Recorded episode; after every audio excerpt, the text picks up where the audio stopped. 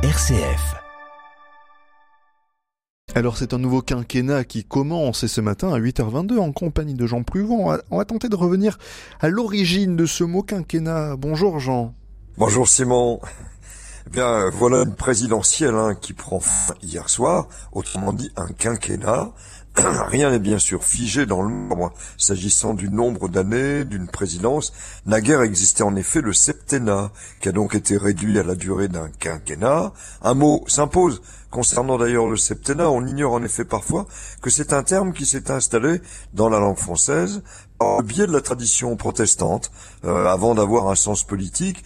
Il s'agit de fait de la période de sept ans durant laquelle un pasteur exerce son mandat et ce dans les églises réformées de France. Et s'agissant du mandat de la République, c'est le président MacMahon qui, sous la Troisième République, par la loi du 20 novembre 1873, instaura le septennat présidentiel. C'est un type de mandat qui n'a pris fin qu'en 2002, à la fin donc euh, du premier mandat du président Jacques Chirac. Oui, il était bon en effet de, de resituer le quinquennat dans l'histoire des élections, mais au fond, Jean, de quand date ce mot finalement? Alors, il faut d'abord retenir que le mot quinquennat arrive d'un mot plus ancien, quinquennal. On atteste effectivement de cet adjectif signifiant qui a lieu tous les cinq ans, en 1541, alors que le mot quinquennat désignant une durée de cinq ans, en parlant d'une fonction, ne date que de 1948. On ne s'étonnera pas en conséquence que nos dictionnaires ne soient pas très disaires hein, sur ce mot, en somme un mot très jeune.